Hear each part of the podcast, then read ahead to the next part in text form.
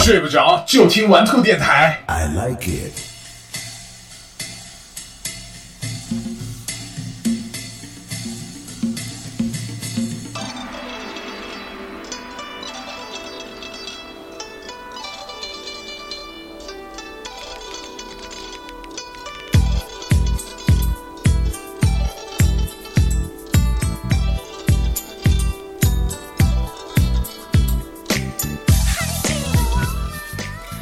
哈喽，各位好，这里是四分五裂的玩兔电台，我是周洋。我是周末，嗯，好，啊、今天这期节目呢，是应该是最正式的一期啊，分开以后最正式的一期。然后，呃，我们今天目前可能只有我和周末两个人，可能中途也会加入一些玩兔主播。那么今天我们要聊的这个话题呢是杂志。嗯，我现在录节目的状态是因为刚才我本来想躺在床上来录，嗯刚才又接了一个电话，所以现在又穿了一个内裤，光着腿在这儿录啊，好开心啊！呃，其实我们现在的状态都差不多，都是，呃，你应该是在白天，然后在外面忙了一天了，是吗？对不对？对啊，这两天都在做一些粗活儿，那手上的茧子那真的是起了一层又一层啊！就跟弹吉他一样，是吧？啊，倒没那么文艺了，是嗯整天要装这个装那个装这个的，所以这两天还真是没闲下心来看几本书。你要说到杂志的话，嗯，所以我们就是来回顾一下，就回忆一下你从小到大看这些杂志。我觉得我最开始有印象的杂志应该是故事会，就是我最有印象的一本杂志是《女友》女友，是对。是是哪个年代的女友？就是就是这个女友杂志一直不是挺流行的嘛，嗯然后分为什么校园版呐、什么呃什么妇女版呐、之类之类的。啊，原因呢很简单，那个时候我在我上学、上小学或者上初中、上高中的时候，嗯。我是基本上不买杂志的。然后呢，我姐姐喜欢在上厕所的时候看杂志，所以呢，他就买了一堆一堆的女友，所以就放在厕所里面。然后我就闲着没事儿就看，所以基本上那些什么闲情逸致的那些小文章啊、情啊、爱呀、啊那，个所以所以所以以至于你现在是一颗玻璃少女心是吗？你说玻璃心也就行了，干嘛还要加少女？因为你看是女友啊。就其实我呃没办法，嗯。我那时候看故事会特别有，或者是知音啊，我特别期望在这个就是文章里面，就是扫很快的去扫阅，然后希望能够扫一个叫做呃强奸的词，因为那时候我对于这个性我是完全懵懂的过程，我需要在这个杂志里面吸收一些关于性的知识，可能那时候不知道为什么，到底就是可能对这个秘密的地带比较感兴趣，所以那时候就去扫扫阅一下这样的词有没有什么类似于呃强奸啊或者这样的案例，然后就扫出来，我觉得哇。觉得这样的内容太劲爆了，对于当时我来说简直是另外一个世界，你知道吗？对吗？对，这是一本好书，这是一本可以教你长大的书，也可以教你嗯发育成熟的书。所以你评价一个杂志的好坏，就是看一下这个杂志里面有没有“强奸”这两个字儿，对吗？大概在那个时候的确是那样子的，对，那个时候可能就是你比较比你比较喜欢期待在期待在这种故事会这种杂志里小小说小本子里面看到一些呃怎么来说这种要就是沾点儿小黄，但是还属于挺正义的、啊，沾点小黄是圆满大结局的，你以为是吃，你以为是佐料吗大？结局的这种。嗯，对，就就是或者是一些案就是因为，例嗯你说到，嗯，你说到这些这这些词汇的话，一基本上这些故事就是什么一个失足的女青年呐、嗯嗯或者是一个如花的少女啊，对对对，呃，在什么拐角啊，晚上啊遇到一个流氓啊，然后就把他强暴了呀。但是好像以前这个杂志文字这个方面管的还是挺严的啊。对，嗯、现在的话可能会松弛一些了，就是对于这个度的把握，我觉得反而更多的杂志它变成了一种呃，就探讨，就是你看从以前可能说一个强奸都会大家都会害羞，到现在大家喜欢关注的问题已经变成，比如说同志之间呀，啊、或者是或者是就是人和兽之间啊，就类似于这样比较上档次的一些就是黄文儿，你知道吗？对，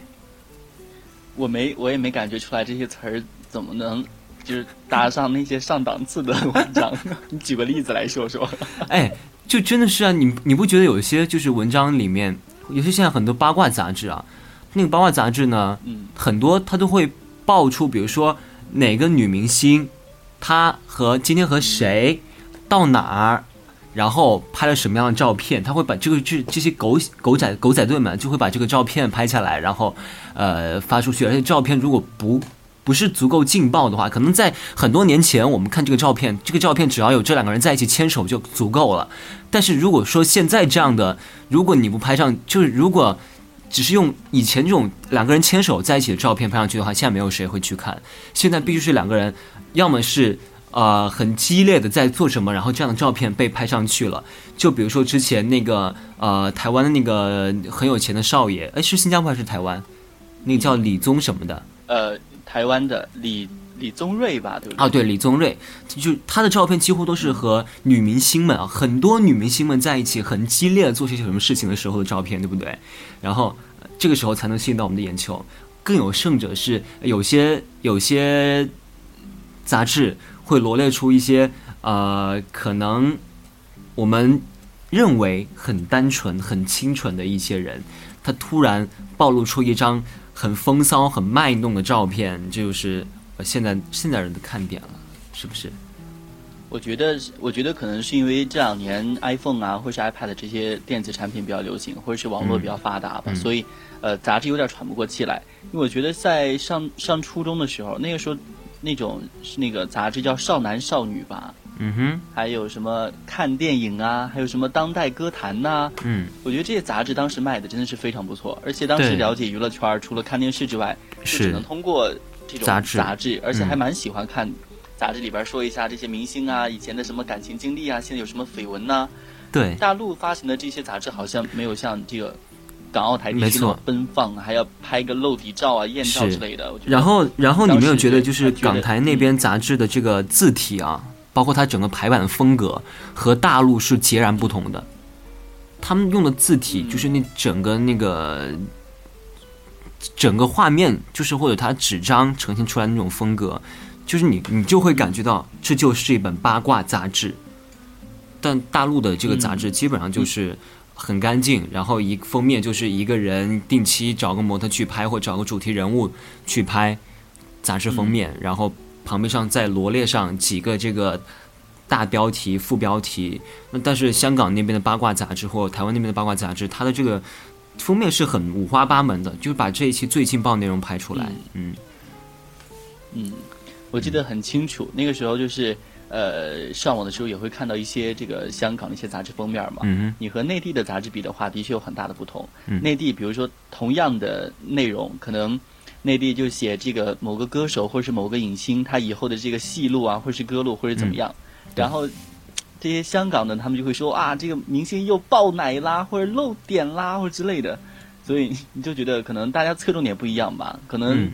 港澳台地区更娱乐化一些，因为那个时候咱们还是正儿八百的，对想要听一下说以后的歌路怎么样，以后的戏路怎么样。现在想一想，哇天，谁管你以后的歌路怎么样？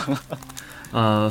我还有订过报纸，就是那个时候学校应该会要求你每个人都要订报纸，然后我订的报纸是呃《中国少年先锋报》。中国少年先锋报，还是哦还是就是这个报纸吧，呃，讲的都是一些呃非常基本的一些，就是就洗脑的一些文章啊，或者说呃就把一些优秀少年的事迹他自己写上去啊，and so on，然后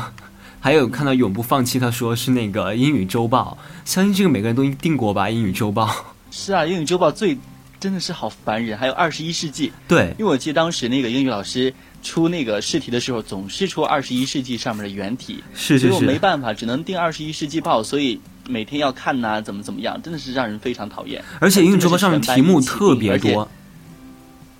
对对对，每周三抢卷子，妈呀，差不太多。然后的大家拿出这个英语周报啊，我们看到第几版？好，这个第几版？这个嗯好，一月份哪哈哪个学校的这个卷子？好好好，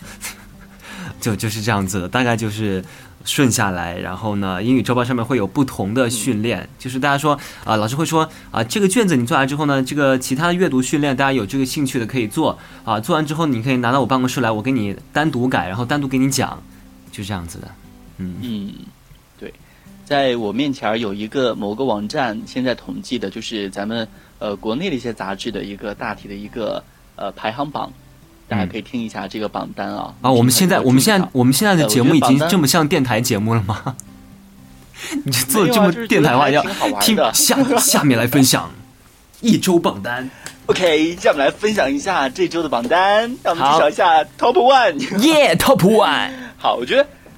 耶我觉得怎么来说，就是排的还挺挺中规中矩的啊。嗯第一嗯名是这个中国国家地理，我觉得这本杂志还的确蛮好看的。对，国家地理是在上那个嗯。大学的时候啊，嗯。对，上大学的时候，因为那个 上大学的时候还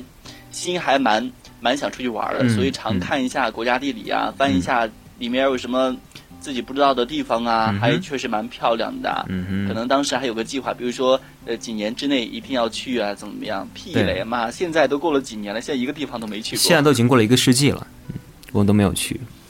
对啊，都跨世纪了，世界末日都过去了，我还没去过。对啊，都还没有去。什么？哎，我觉得你现在就好了。以前巴厘岛啊以前的时候总是说啊，没有去过厦门，没有去过厦门。你现在离厦门好近呢、嗯，对我现在离厦门，我哎，我跟你讲，现在离厦门近了，反而就是没有说一定要强迫自己赶紧感觉没，兴趣了。就对对对，就没有说，反正都在嘛，随时都可以去啊。总觉得，嗯，嗯，而就像北京人总觉得长城没什么好去的一样。对，而且呢，怎么说呢？因为这边其实还周边还有蛮多海，就是我来之后呢，了解了很很多，就是周边其实有很多海，就是没有很多人去，但是它的风景其实比厦门的海要好看很多。所以我我决定到时候，比如说你们也可以过来，就是我们一起去找一个比较小的地方，没人没人经常去的地方，这样的话它可能被破坏的就没有那么严重，去的话就好看一点点，嗯嗯，蛮不错的。嗯，好，第二名是什么？第二名大家肯定都看过，《读者》，而且那个时候《读者》好像是就是被学校允许的不多的，可以让大家在那个什么阅读课的时候来去，看的这种杂志。嗯，好，第三名呢？我清楚记得当时第三名是特别关注，说起这本杂志，我觉得印象很深刻，是它几乎在每家超市里面都有卖，对，就是在他是那个嗯湖北日报主管主办的嘛，对不对？嗯，就是他在那个我我记得小的时候啊，小的时候我们考。我六年级有小考嘛，就是升初中的考试。然后那个时候呢，考那个，嗯，老师有要求班主任说，你们可以经常看一下特别关注。可是我认为当时的特别关注根本就不适合一个小学生去看，是因为什么呢？是因为这个特别关注上面所讲一些事情可能会在考试里面出现，因为都是一些时事热点嘛，所以，呃，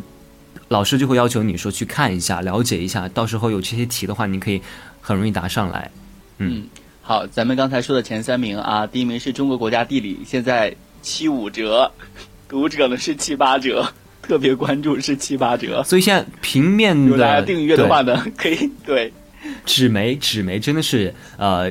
虽然是永不衰败的，但是他们现在遇到一个一个危机，因为互联网对他们冲击实在是太大了。那天我还看到一个，就是这个方面的一个，就是不算是公益广告吧，嗯哼，就是现在大家用这个电子产品越来越多了。对，然后呢，他拿 iPad 举了一个例子，然后是小两口在一个就是老婆在拿着嗯报纸在看文章，然后老公就拿出 iPad 来说：“你干嘛还要看报纸？有 iPad 这么方便。嗯然后呢，小孩子在那边画画，然后呢，这个爸爸呢就拿出 iPad 说：“你不用用画笔画，你用 iPad 画就可以啊。”嗯，然后最后一个镜头就是这个男的最后在上厕所的时候发现没有手指了，然后他的老婆给他递过来一张 iPad，所以我觉得 虽然呃怎么来说，现在大家看这个电子产品比较多啊，但是觉得可能纸更让大家觉得亲切一些吧，舒服一点吧，有人性有人情味儿多一点吧。就是那种触触及到的味道是永远不一样的。就好像，如果我们现在去看一个电子书的话，这样电子书呢，可能就好像我们是看 A 片是一样的。这东西是对，你可以干到，你也可以有直观的内容享受、视觉享受，但和你真正的和一个女人在床上激烈的去做一些事情，那是完全不一样的。这个比方应该很直观，所以我觉得你为什么说到什么话题都可以扯到这个方面来呢？对，因为因为这里是玩兔电台，我们需要博博出位。有一个叫永不放放弃的朋友，他说：“民主与法治上榜了吗？”你打错了，你打你想说是民主与法治吗？你怎么不说是名媛与法治呢？我觉得你打错字，好好玩的。名媛与法治，好，那那接下来的排名是说漫画还是？对，呃，接下来的排名，我觉得就是跟这个妈妈们有关，都是一些这个呃教育孩子的，比如说什么妈妈咪宝贝啊，儿童文学啊，或者是一些父母必读啊，可能就是主要是针对家长朋友的。我觉得前三名还算是挺客观的吧。啊，然后我我有想，就是刚才你看那个起司喵有说这个呃，这个这个这个新周刊，嗯，新周刊的话我。这个杂志呢，我觉得是仅仅是限定在啊，限定在一定的年龄和一定的这个读者范围之内。就比方说故事会，谁都可以看，不管你有文化没有文化，你都可以看。读者也是的，不管你这个对事物的理解能力到底有多少，你都会看。但新周刊属于一本很尖锐的，走在整个舆论前沿的，它会就是拾取一些非常新鲜的一些观点，罗列出一些文章来给你看。所以这样的文章，这样的杂志，可能只是我们需要去在前面啊，就是在这是所有资讯的前沿打罗一些东西回来之后，才会需要看这样的杂志。比如说《威斯塔》《看天下》《观天下》，嗯，这个杂志也是一样的，差不多。我我还记得，我还记得那个时候，我特别喜欢看的杂志有那个呃，就是讲讲数码三 C 产品的一个杂志，叫叫电子新潮电子。想起来了，新潮电子，还有一个叫什么电脑世界、电子世界之类的那个杂志还蛮好看的。对，呃，那些杂志呢，非常好的就是它会推荐一些可能它的东西并不是你真正想要去了解，或者是想要去入手买的。但我觉得这个杂志可以让你看到一些很新奇的、你没有见过的东西，是我非常感兴趣的。嗯，好，我们看到妈的来了。对，因为你说到这个电。啊，你说到这个电子这个方面，因为我上大学的时候，图书馆里面有那个关于电子这方面的杂志嘛，嗯，呃，好像有个叫《电子世界》的，里边常会给你推荐一些，那就是好一点的、比较特别一点的或者好一点的相机啊，或者电脑啊，或者一些数码周边的产品。虽然那个时候好像没有这个购买力去买这些东西哦，但是觉得这些东西好像离你还蛮近的，就觉得如果你以后有这个经济实力的话，可以直接就可以触手可及那种感觉。所以，即使当时呃没有能力去买啊，还是觉得自己应该长长见识，知道有这么一些东西。我觉得，呃，还是和电视相比的话，电视广告对和杂志相比的话，可能还是稍微短了一些。然然后我又我突然又想到另外一个杂志，就是灵异故事的杂志。灵异故事的杂志是鬼故事杂志嘛？这些杂志呢是没有发行和出版商的，它就属于你也不知道是哪个印刷厂印制的，然后就发行出来了。它没有一个正规的一个渠道，但是它在。凡是学校门口都会有卖，然后每期封面都拍的特别惊悚，但你可以看得出来非常非常劣质。你有看过那样的杂志吗？记得那个上呃，原来啊有一个杂志好像是连载的，还挺挺火爆的，叫什么幻，叫幻什么还是叫什么幻？就是那种科幻的那种小说连载的。奇幻。当时班里很多同学去买，因为。我我我我只记得有个杂志叫《奥秘》，反正当时这种奥秘，我具体名字记不到了。嗯，但是当时大家还是蛮喜欢看这种科幻呐，或者是玄幻呐，嗯嗯，或者是武侠啦，武侠也有很多人看之类的。嗯，但但我从来不看武侠，就是呃，武侠我们那个时候班上基本上每人买一本，就连续的传着看。比如说管子对管子说到了九州，就连我完全不看武侠人，我都知道九州这个东西。啊，对，起司喵说有科幻世界，嗯，嗯，然后我那时候还看过一本杂志，名字非名字非常好听，叫做《飞》，这本杂志的名字叫做《飞》，然后整个设计也非常的独特，给人感觉就是那种特立独行的。因为我从来就是一个跟别人不一样的人，你知道对不对？所以我就看这些杂志，就是那些跟别人不一样的杂志，你懂吗？你说到这个，大家看这个杂志，好像现在没有什么太大的一个年龄限制啊。我的确是深有体会。嗯，这样这两天儿就是陪小外甥女儿嘛，然后她她现在我他他在跟你讲岁啊，她跟你讲知音上的故事吗？没有，我就觉得她看电视的这个这个宽度特别宽。你看啊，他一会儿在看这个《喜羊羊和灰太狼》，你觉得、嗯哎呀，太小儿科了，就适合他这个年纪看。嗯，然后放广告的时候呢，他调台去看《樱桃红》，《樱桃红》就是最近播的还挺挺火热的一个这个那个公公婆婆媳妇儿剧，就是苦情电视剧。嗯然后呢，看完之后呢，他要去看《甄嬛传》，而且他《甄嬛传》台词儿记得还特别熟，比如说什么要赏他一丈红啊，要杖毙呀、之类的。哇，他真的是很熟悉。我想现在一个七岁的小孩儿看电视的接受这个尺度，比我们原来要大太多了。所所以他现在看，所以他现在就是看书的话，一般都是呃本来说回过年回家说给他带几本书，想他这个年纪应该和我们那个时候喜欢看一些什么格林童话啊，或者一些童话故事的，但他喜欢看什么《西游记》呀，嗯或是这种打打杀杀的武侠的。他让我给他带带拼音的武侠小说，我找了很久没有找到，带拼音的武侠小说，是因为武侠小说没有现在字儿还嗯不认全呢，我知道他他。可能现在所有的这些武侠小说，这些出版商根本就没有考虑到说我我会给你一个小朋友去，啊，你会成为我的一个受众群体，对不对？他应该是看不到的，嗯而且我有一次，我有一次去这个书店的时候，正好碰见一个应该是初中生吧，小男孩在那儿看，应该是看小说，然后他妈妈就过来了，然后很大声的在那个书店里边就训斥他，那个意思大概就是说说你放了学就知道在这儿看小说，也不知道回家做作业，嗯。所以我觉得可能现在小孩儿跑到那个书店里边看小说，可能乐有一种乐在其中那种感觉吧，也并也并，呃，我觉得如果比如果放在这个咱们现在看来的话，可能比你拿这个 iPad 或者在家用电脑看要舒服很多。对，而且现气氛对，而且现在 iPad 几乎已经成了一个就是嗯小朋友和家长之间的一个呃敌人，共同的敌人，就是很多的嗯，很多家长像家里面我现在嗯嗯买了 Pad 之后，然后小朋友就会经常拿着玩游戏，然后就嗯，他会把这个 Pad 拿着拿起来，就是就经常的看一些他家长不允许他看的东西，然后会耽误学习、耽误写作业的时间。所以很多的家长对这个东西新鲜事物的产生，就每个时候、每个时期，我们小时候可能就是电视机。电视机里的动画片，就是就会成为家长比较嗯头疼的一个东西，所以现在 Pad 这东西又会成为一个家长比较头疼的东西。那以后是什么？可能我们自己都想不到，不知道会有什么样的产物出现在。但是这两代人之间，家长和孩子之间，永远是有一个共同的敌人。但是你有没有觉得啊，我们都是从看书那会儿过来的？嗯，如果你现在你自己的这个 Pad，你会平常用它看看书或者看小说吗？当然不会。嗯，我不会用 Pad 看书、看小说，只会看电影或者电视剧。嗯，对啊，我也不会用，对我也不会用它来看书或看小说，所以我觉得我没有没有养成这种习惯，以后这种习惯也很难来去嗯影响我们吧。所以如果我们真的要看书的话，我们还是会选择这个纸质的啊。对，所以小现在小孩儿可能接触，包括我前几天在吃饭的时候，旁边一个家长和孩子也在讨论嗯这个话题。他说：“嗯你们老师也也是够仁慈的，说你们应该是上六年级的小孩儿，嗯，说那个你们写了作业之后，把这个作业发到老师邮箱就可以了。对对对你想，多简单？嗯，现在连手写都不用了，直接打在电脑上发给老师邮箱。你所以我觉得现在大家一代隔一代吧，观念不一样了。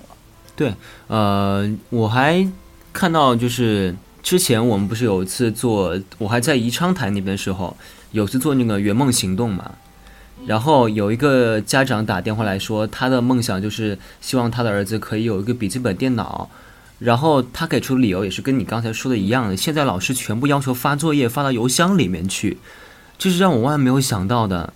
就现在已经进步到这样一个程度了嘛？就每一个小孩必须要拥有电脑才能够完成老师给的作业要求嘛？我觉得是就是变相的在给家庭施压、施加经济负担。虽然现在很多家庭都能够买得起电脑，而且不在话下，但是我觉得这并不是大多数啊，还是有些家庭一个电脑，一个稍微好点电脑，毕竟还是要三千多块钱嘛，对不对？这并不是一个小数字，对不对？所以现在无论是咱们看这个杂志或者怎么样的，我都觉得，呃，生活都在变化。以前我特别喜欢就是逛大街的时候遇到那种书店，十、块钱卖三，对，嗯。不是书店，就路边摊儿。十块钱卖三本的杂志，可能是上一个月的，嗯已经是不是当季的杂志。嗯嗯，呃，当时特别喜欢买的是那个有货的那个杂志，还有幺、呃幺我也看，幺六二六，还有还有一本叫《城市》，啊，对，还有没有还有城市，我特别喜欢这三本杂志。一个方面觉得当时还挺便宜的，十块钱三本，也不是当季的，但是看起来好像没什么影响，是。而觉得那个杂志做的也蛮好。对，呃，而我你觉得现在杂志的的确，而觉得这个杂志的确就是走到了一个，呃，有的时候就像就像这个实体电台一样啊，就说因为现在很多这个媒体新媒体都嗯。层出不穷，对对，它的打击比如说玩兔电台呀、就对各大的电台的打击都还蛮大的。嗯真的有吗？开一个玩笑，哎，我我不过我跟你讲，就是我们这边总监还蛮在意玩兔电台的，你说在意是觉得很好玩，还是觉得这个台要威胁到我们那台了？也也也没有说威胁，他就他还是就是很很希望能够从我的身上，然后通过我嗯把玩兔的一些东西和一些态度带到这个电台里面去，到现在的这个电台里面去。嗯嗯嗯，哎，我还蛮喜欢这个想法，因为嗯现在电台要不然就太商务了，要不然就在卖药，所以是他们可能需要的是年轻人的这个冲劲儿和嗯想法吧。嗯，没错，所以呢，就是他们可能更多希望我能够带些新鲜东西过来，呃，包括他很大胆的、很大胆的就给我个建议和建设，就是希望我能够在十点以后再做一档，就是稍微晚一点时间来做一档爵士的音乐的节目。就是在很多电台，尤其是就除了 CRI 这种这种频道，它不怕没人听的这种频道之外，它敢让你去做，而且还不是类型化电台，敢让你去做一些很小众的音乐节目，所以我就觉得，呃，就觉得还是蛮大胆的。当当然，这个想法只是提出来的，不知道是否能够实现。可是我自己已经很欣慰了。嗯嗯，因为你在原来的时候应该没有人提过这种想法，对所以对，呃，我回到我回到北方之后啊，有一个，呃，怎么来说？从吃这个方面讲啊，有点脱离话题。嗯，我今天呃，爸妈来市区里边给我嗯送东西，然后呢一块儿吃饭，然后呢他们就找了一家他们觉得最好吃最好吃的饭店，嗯然后这个饭店呢以南方菜为主，就是基本上川菜啊或湖南湖北菜为主。嗯然后吃了之后，他们都觉得哇，好好吃，好好吃。然后我尝，我吃完之后觉得，就是完全没有南方的味道，你知道吗？就是辣椒也不辣，花椒也我不麻。我我特别明白你现在说这个事情。嗯，因为嗯，因为我现在就是这样子知。道这个口味的话，嗯。对，因为然后他们又谈起一个话题，就是嗯，嗯，他们谈起另一个话题，就是就是南北方的这个，比如说做生意的时候，大家这个经营方式，你也会觉得，呃，南方人可能心更细一些吧，他们想法更多一些，更敢于去尝试一点。嗯哼，北方人可能就是求稳为主，就是我至少不要，呃，不要赔，或者是不要，呃，怎么怎么样，就是不要冒太大的风险。所以在这个方面，我觉得南方人还是蛮厉害的。是呃，包括这两天，这两天因为我们全台去一个温泉的度假村，呃，就是就是在星期六做完活动之后，然后星期六下午就去了，就昨天下午去了一个温泉度假村，然后开那个开会嘛，然后呃开会的时候呢就吃鱼，这个鱼呢，他说他介绍啊，这个鱼是这边最好吃而且非常有营养的一道鱼，呃，我当时会会想，我说到底好吃到什么程度？因为你知道以前在宜昌的鱼是非常非常的好吃的，对不对？对对对对对对。所以当我把这个鱼放到嘴里的时候，我特别特别的想哭，而且特别替这些人替这些人感到感到什么？感到可惜。我在想，他们嗯，之前生命当中吃过的鱼会难吃成什么样子？就他们完全不知道鱼好吃的鱼是什么样子的，所以让我好吃惊，好吃惊。然后，然后我那个时候就他们问我，哎，周阳，你觉得这个鱼好吃吗？我说，嗯，啊，好吃。还可以。对，就就就就就就这样，就这样。但可能是，呃，它叫西华鱼，这个鱼在这边叫西华鱼。啊就它解释的意思就是说，这个这个鱼是在溪水里面拿出来的，它的皮非常的滑，所以叫西华鱼。嗯，但其实这个鱼的肉非常的老，而且皮非常的厚，就就而且做法也完全不入味。他用这个鱼是来煲汤的，这个汤的确很好喝，但是这个鱼完全没有办法入口。如果说有一天我可以带他们去宜昌的，呃，诶，在 CBD 里面那个条路叫什么名字来着？我都已经忘记了。就吃吃吃烤鱼西林后路，西林后路吗。啊，对对，不不不不不不是乔湖岭，对对乔湖岭，去乔湖岭那边吃烤鱼的话，那我觉得他们可能会觉得今生今世就鱼的至高的天堂就到这里了。嗯，对，你要说到吃的话，我觉得如果就是是你是自认为自己是个吃货的话，你有机会一定要在湖南呐、湖北啊，还有四川这几个地方待一下啊，那真的是人间天堂啊！妈，在吃这块儿，真是让人受不了，太好吃了。哎，没错，反正啊，现在对于我们来说，可能现在刚到这些地方，因为由于从南方的吃的天堂，刚转移到这些地方来，会有很多很多的不适应，现在需要慢慢的来调整一下，就好多了。嗯好，咱们回到正题儿啊，我问你个事儿，你说，小在小的时候，一般这些小文艺青年什么的，都会给什么某某杂志啊、某某什么啊，对少年文摘呀、投个稿什么的。对 你投过没有？我投过，而且我还上过是上的哪一种？就是发新蕾发表了一新蕾 Story 一百，没听说过。你你你没有听说过新蕾吗是？什么蕾？新蕾啊，新蕾是小学，你没有听说过吗？小学读物吗？对，我操你大爷！小学读物，你妈个逼！你把老子定位成什么样的人了？新磊，我记得新磊好像是小学读的啊。狗！屁！明明是初中生读的。妈逼，老子跟你有时差，你现在说话都是几秒钟，我说完了的，你反应半天。我也是，都一样。那咱慢说啊，新磊我记得是小学读过的呀。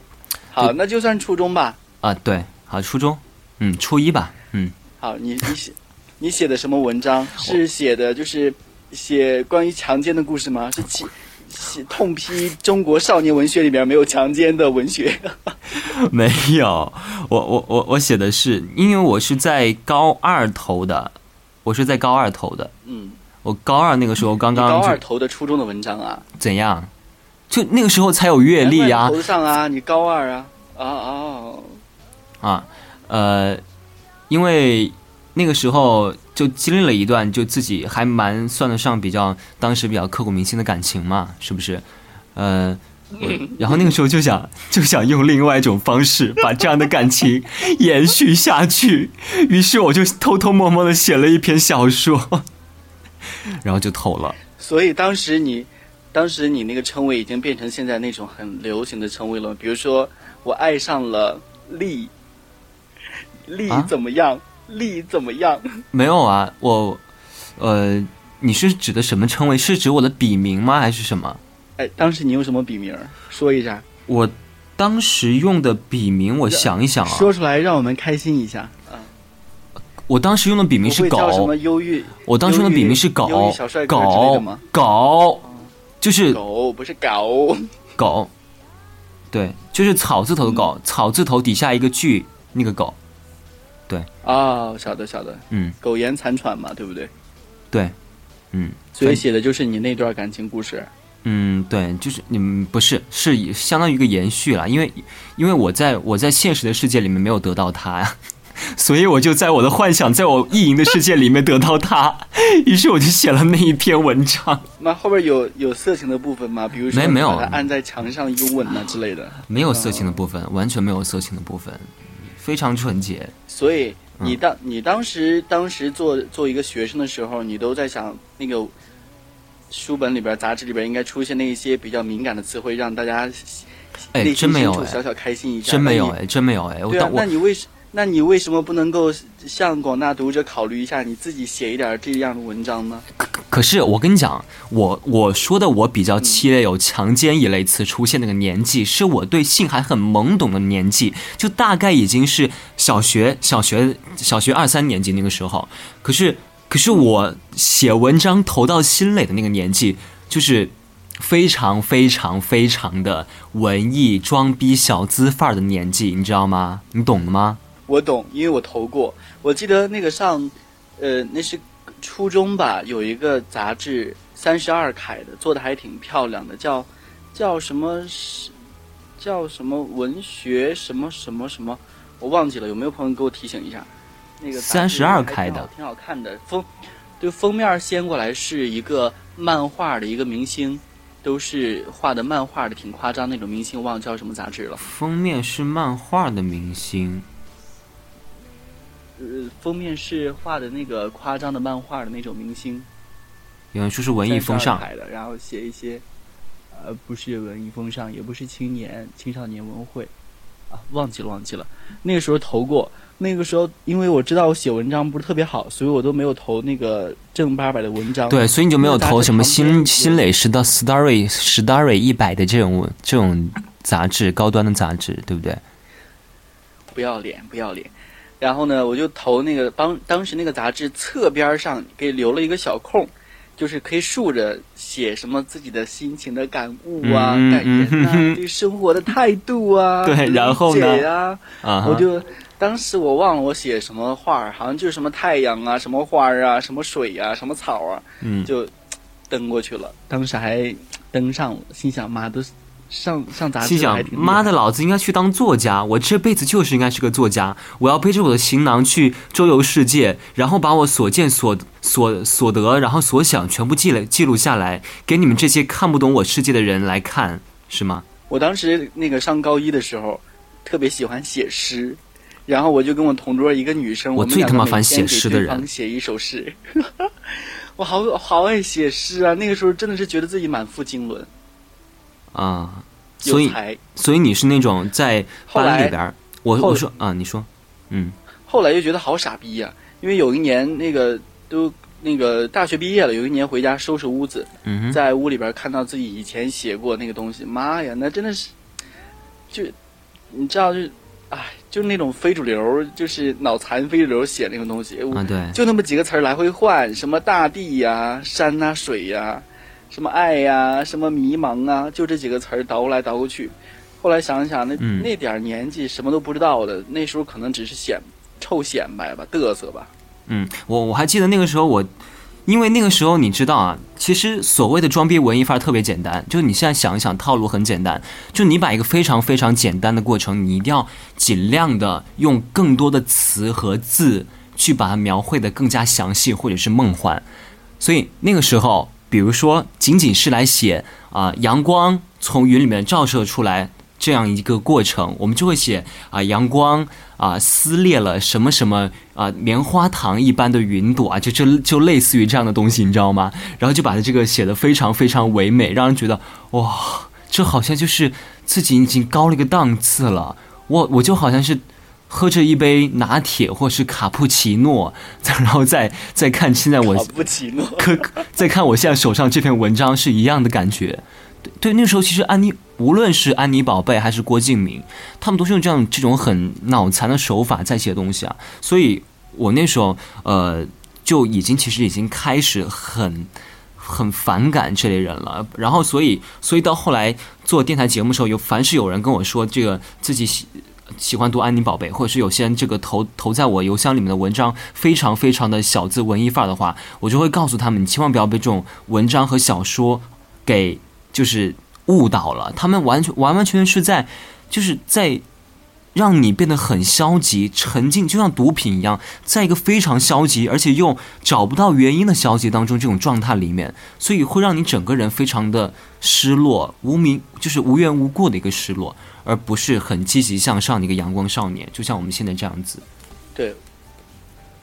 真他妈恶心！我懂你这个说法，对不对？因为我去书店的时候，嗯，我去书店的时候总会翻到呃一些就是那种包装特别精美的那种刚上的那种，可能是短篇的散文啊或者小说。嗯，呃，就像郭敬明现在不是有一个团队嘛，里边有非常多的，包括什么像呃，可能不是他团队里面，像一些作者叫什么安东尼啊，或者是什么。海瑟薇啊，或者是这个那个这个那个的，对对对。然后你就发现包装特别精美，翻开之后呢，里边就是读两句冒一个英文，比如说他提了一个什么什么的牌子包包，或者喝了什么什么什么，反正都是英文，我看不懂。是是。然后每次翻开这种杂志，时候遇到自己看不懂的一拽的英文，然后觉得。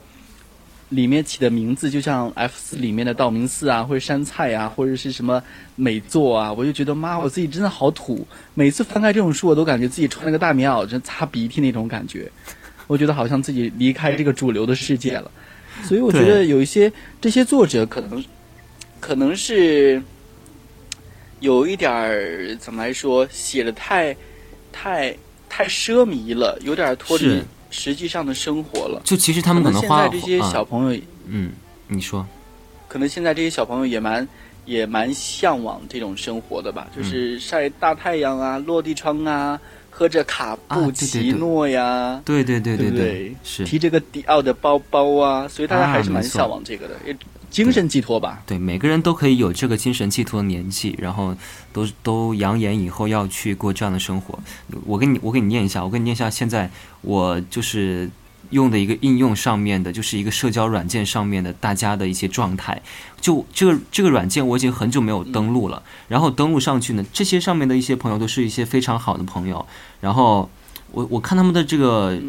状态看了之后，我前几天看了之后，马上发了条这个状态，我就说，我说，我说，我操！我一上来看到你们的状态，我觉得我真的已经失去文艺的技能了。就以前这样的话，我还可以嗯啪嗒啪嗒打一架出来，打一点出来，但我现在完全不能容忍我自己打出这样的文字出来了，我就完全不可能再说这样的话了。好，比如说啊，我可以随便念一段。好，念一段。有个人说，他说，嗯，真正啊看过最通俗的真爱的解释，他说，真正的爱是一种无为，没有要求，没有任何恐惧和阴影，不隐藏任何掌控企图，不期待它，不试图改造修正它。真爱是无需条件的。无论如何，你都爱他，怎么样你都爱他，你的爱甚至与他无关。看过的人大概都觉得自己没有爱过，对不起自己铁词儿们，或者是啊、我又来说些不不不不就这种大大概的，就就就这种东西。我懂。你看，我现在打开我的 QQ，、嗯那个大家的那个签名的状态啊，嗯摆在第一条的是妈的妈的的那个状态，嗯，写的很实在。对这个真好吃。哎对，一个制作什么什么冰淇淋之类的，非常不然后面的就对对？是就是一些对，然后后、嗯后面一些就是抱着很很文艺的那些词儿啊画儿啊，嗯，呃，就是那种，就感觉大家现在好像还活在四五年前，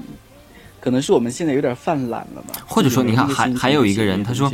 他说：“这是我们每一个人都在跟演电影最接近的时候。当你决定你喜欢一个人，到了可以跟他说你爱他的那几天，而且你不想用一团闷闷不乐、直来直往、不说废话的真诚的恳切的事来讲这件事情，我所说的专注，这是一段话。你明白这段话他所要表达的意思吗？完全不明白，嗯，就完全不明白。我就觉得，我昨天晚上躺在床上快睡觉的时候啊，嗯也在也在想这么一个问题。我发现我现在想问题想的好无聊。嗯我在想啊，比如说这些话，呃，拿一句话来说啊，这个有一个朋友写的状态是：如果别人朝你扔石头呢，就不要扔回去了，留着做你建高楼的基石。嗯哼，我平常要看到这句话呢，我觉得妈呀，天哪，张小娴吗？这是安妮宝贝吗？还是谁谁谁？肯定要写一些这种像心灵鸡汤、斜里的沙这样的文字。嗯但是有的时候又觉得，当你好像真的是，呃，心情特别低落的时候吧，如果你嗯看到这些字儿的话，你还真是觉得，呃，对你自己还起到一定的激励或者是对对对对安慰的这其其实其实其实这些这些所谓的文字啊，就可能我们在平常非常正儿八经的状态之下是没有办法发出来的。但如果我们遇上一些很 special 的一些时刻，我们就会觉得，嗯，对，这个时候就可能需要一些这些东西来借助，让我们回归到那个那个那个时候的自己。我有一个比较自恋的朋友写的状态啊，嗯，他拍自己给自己拍了一张照片，上面写。没有什么好扭捏的，也没有什么好谦虚的，嗯我就是艺术家。艺术家的脑袋不需要被理解，只需要欣赏。太棒了，这种状态多好，对不对？我觉得我们下期节目应该开始聊你身边的人的微博的这个资料，或者说这个状态等等等等，好吧？这下期节目的主要的内容，好吗？我们一起来分享一下，吐槽一下。好，以上就是这期节目的所有内容，我们下期节目再见，拜拜。拜。